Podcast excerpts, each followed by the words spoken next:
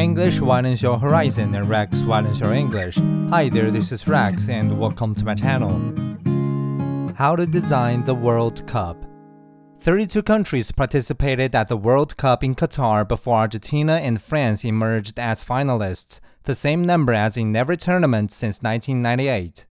But at the next one in 2026, 48 will do so. Some fans fear the quality of the tournament will suffer.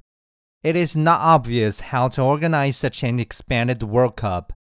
The first consideration is which teams get to qualify.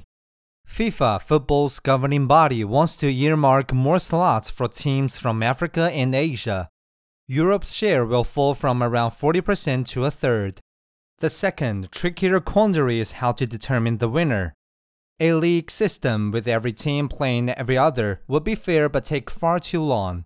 A strict knockout setup will leave fans of teams that exit early feeling unsatisfied. Group stages, the current arrangements are an option, but 48 is an unwieldy number to whittle down. FIFA says it is still considering the structure of the competition. Whatever it decides will initially feel awkward.